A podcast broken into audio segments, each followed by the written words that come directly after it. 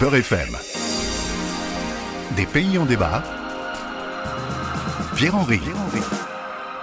Vous vous posez parfois des questions sur l'actualité, l'histoire ou la géographie d'un pays dont l'évocation vous est parfois familière et dont le plus souvent vous ignorez l'essentiel. Un pays en débat vous fournit l'occasion d'une mise à jour en quelques minutes et c'est aussi et surtout la possibilité de s'interroger tous ensemble sur les libertés individuelles et collectives à l'œuvre dans le pays ausculté. Un pays en débat, c'est alors la rencontre avec un ou une spécialiste du pays que j'interviewe.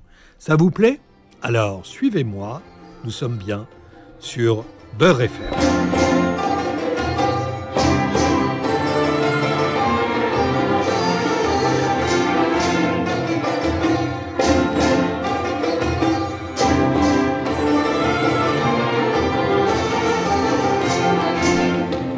Mettre une musique sur ce pays est un sacrilège aux yeux des fanatiques qui le gouvernent.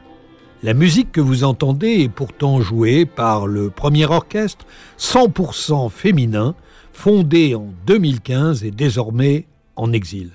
Vous avez deviné? Je vous parle de l'Afghanistan.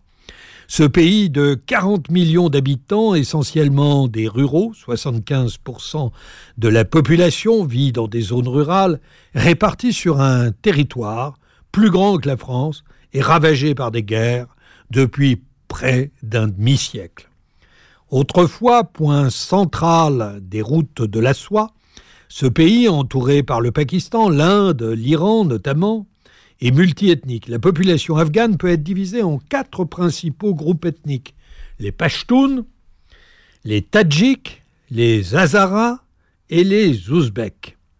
Depuis la prise du pouvoir par les talibans sunnites, les Afghans chiites, 20% tout de même des euh, musulmans de ce pays, dénoncent une discrimination systématique et l'incapacité des nouvelles autorités à assurer leur sécurité. Les Nations Unies estiment que le poids de l'économie de l'opium équivaut entre 6 et 11 du PIB de l'Afghanistan et qu'elle génère près de 2 milliards de chiffres d'affaires, soit plus que la valeur de l'ensemble des exportations de biens et de services réunis du pays. Il faut savoir que 97% de l'opium importé dans le monde provient d'Afghanistan. L'Afghanistan compte aussi parmi les pays ayant le sous-sol le plus riche du monde. Il a de vastes réserves de cuivre, de fer, de bauxite, de zinc, d'or, de platine, d'argent, de chromite, de lithium, d'uranium, mais aussi du mercure, de marbre, du talc, sans compter le pétrole et le gaz naturel. L'Afghanistan, c'est le résumé de politique aveugle de la communauté internationale depuis un demi-siècle. Certes, l'Union soviétique a envahi le pays en 1979 afin d'y appuyer un coup d'État des communistes. Elle s'en retira après dix ans de coûteux combats contre des insurgés afghans, armés par qui? Par les États-Unis, le Pakistan et l'Arabie saoudite. Résultat, des dizaines de milliers de morts civiles, 6 millions de réfugiés déplacés. Quatre ans plus tard, après le départ des Russes, ce sont les talibans qui s'emparent à leur tour du pouvoir et permettent à un certain Oussama Ben Laden de s'installer dans le pays. Les Afghans, mais surtout les Afghanes, sont alors sous l'emprise d'un pouvoir strict qui réduit à néant toute forme de droit. Puis survient l'attentat des tours jumelles à New York, revendiqué par Al-Qaïda 2001. La guerre est alors déclarée par les États-Unis à la tête d'une coalition de 40 États, dont la France, le 7 octobre 2001. Deux mois plus tard, les talibans sont chassés du pouvoir. Le 2 mai 2011, Oussama Ben Laden est tué par les services américains. Et hélas, le 15 août 2021, Kaboul tombe. Les États-Unis quittent l'Afghanistan, laissent le pays une fois de plus aux mains des talibans qui, bien évidemment, s'empressent de revenir à leur bonne vieille méthode. Exécution publique, disparition des femmes des espaces publics, mise sous tutelle des hommes et de la suppression de tout accès à leur éducation. Pour en parler, nous accueillons aujourd'hui Adam Paxco. Alors Adam Pasco est docteur en sciences politiques et professeur à Sciences Po au sein du laboratoire de Centre de recherche international. Il est spécialiste de l'Afghanistan et de la Syrie. Bonjour Adam Pasco. Bonjour. Vous êtes donc docteur en sciences politiques, spécialiste de l'Afghanistan. En août 2021, les États-Unis ont quitté l'Afghanistan. Les talibans avaient alors fait euh, promesse d'un minimum euh, d'ouverture. En réalité, un an plus tard, on s'aperçoit que le pays est soumis à la loi islamiste la plus stricte. Qu'est-ce que ça signifie concrètement pour euh, les femmes et les hommes afghans? Alors en fait, ce qui s'est passé dans les, dans les 18 derniers mois, hein, c'est que le nouveau régime qu'ont mis en place les talibans aura beaucoup euh, euh, hésité, bougé. Hein. Ils ont commencé avec une ligne euh, qui mettait en avant une forme de pragmatisme dans l'espoir d'obtenir des formes de reconnaissance. Et au fur et à mesure où ils ont eu le sentiment qu'ils ne l'obtenaient pas, ils sont rentrés dans une stratégie de durcissement hein, de plus en plus claire, notamment avec les dernières déclarations. Et ça signifie plusieurs choses. La première, ça signifie que euh, énormément de, libertés publiques euh, sont, réduites, notamment dans les villes. Alors dans les campagnes, ça change beaucoup moins de choses que dans les villes. Hein. C'est surtout dans les villes que, le, que, les changements sont les plus palpables pour 25% de la population afghane réside dans les villes. Euh, beaucoup plus en réalité. Hein. Les chiffres officiels sont totalement faux. Il faut penser aux des villes qui ont énormément augmenté. On, est probablement aujourd'hui dans, une, dans, dans, un pays dont la majorité est urbaine, ah contrairement aux statistiques officielles. D'accord. Euh, ça, ça, signifie aussi toute une série de restrictions qui, qui s'abattent d'abord évidemment sur les femmes, hein, euh, l'accès à l'éducation. Alors contrairement à ce qu'on dit aussi, il existe des, des, écoles ouvertes aux femmes dans certaines régions, mais pas d'autres. Il n'y a pas de politique réellement cohérente à l'échelle du pays. Mais pour beaucoup de femmes, euh, l'accès à l'école qu'elles avaient avant est restreint, voire inexistant. on a, on a toute une, on commence à avoir l'application des peines les plus sévères. Hein. Les, talibans s'étaient restreints dans leur application l'année dernière, et maintenant, depuis euh, récemment, on, a, eu quelques exécutions publiques et on, a l'annonce de la part euh, des militants du mouvement que celle-ci se multiplierait et que désormais le, mouvement se, lavait les mains de, des obligations qu'il considérait avoir à cet égard. Alors, euh, évidemment, euh, c'est la nuit euh, sur le plan des droits pour les femmes et pour les hommes. Ben, pour les hommes, pour les hommes aussi quelque part. comment dire on, est ici dans, la, dans, la, continuité d'une tragédie pour la population afghane hein, qui aura vécu 40, 43 ans de guerre civile.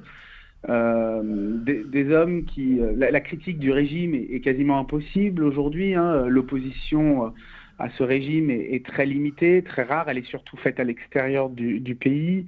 Puis il faut savoir que l'Afghanistan traverse l'une des crises les plus graves de, de son histoire, puisque vous avez aujourd'hui une famine qui s'est abattue sur le pays. 95% des Afghans sont en dessous du seuil de pauvreté.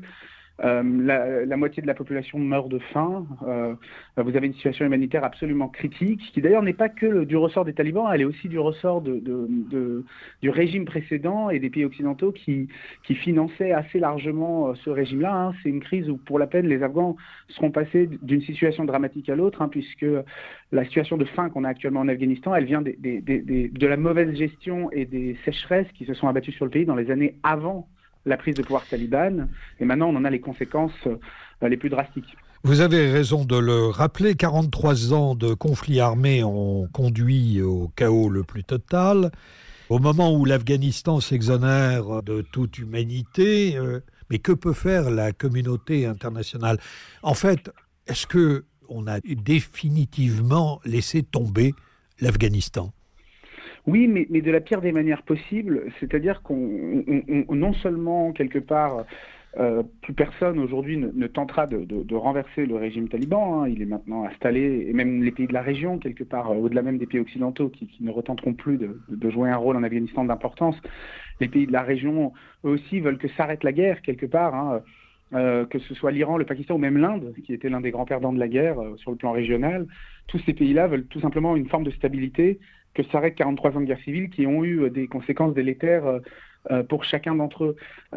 mais, aujourd'hui, la politique que mènent les pays occidentaux est la politique du pire. C'est-à-dire que suite à, la défaite de l'été 2021, les chancelleries occidentales sont entrés dans une logique d'isolement total du pays, euh, pour de très mauvaises raisons d'ailleurs, hein, parce que du côté des, des chancelleries européennes, c'est d'abord en fait une politique de suivi de la politique américaine, et du côté de la politique américaine, la stratégie vis-à-vis de l'Afghanistan d'isolement de, complet, de blocage des financements à, très grande échelle, est d'abord liée à des considérations domestiques. C'est-à-dire que Biden ne peut pas apparaître auprès de l'opposition euh, républicaine comme étant complaisant envers les talibans.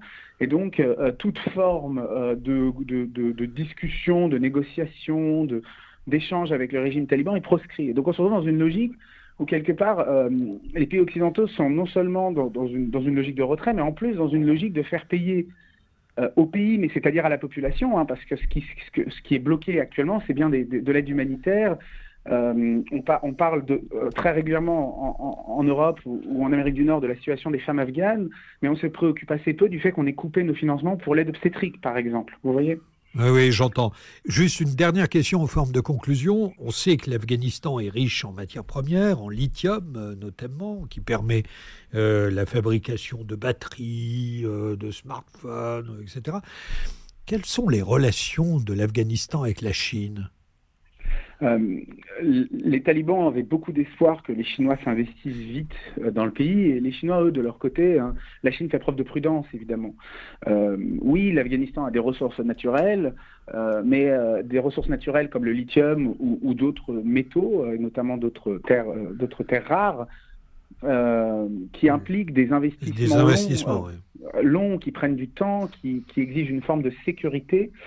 et les Chinois n'investiront pas les sommes gigantesque hein, qui impliquerait euh, l'extraction de ces ressources-là, s'ils n'ont pas des garanties sur 15, 20, 25 ans, euh, ce qui implique euh, pour l'instant des choses que les, talibans ont encore du mal à faire. Alors oui, bien sûr, dans un, dans un futur à moyen terme, il est possible que le régime taliban parvienne à faire venir les Chinois sur leur territoire, c'est même probable, mais ce sont vraiment des choses qui se joueront dans, la prochaine décennie et pas tout de suite. Aujourd'hui, le, régime taliban il ne peut compter fondamentalement que sur la, seule ressource qui lui reste, c'est-à-dire les, ressources douanières. Hein. et comme il est beaucoup moins corrompu que le régime précédent, il est capable, avec ces sommes bien plus réduites, c'est à peu près un cinquième de, ce qui était le budget du régime précédent, euh, que le, que sur lequel peut compter le régime taliban actuel, eh bien avec ces 20%, ce 1 cinquième euh, du, budget, ils arrivent à faire fonctionner un appareil d'État réduit à, à, à, peu de chagrin, réduit à une portion congrue.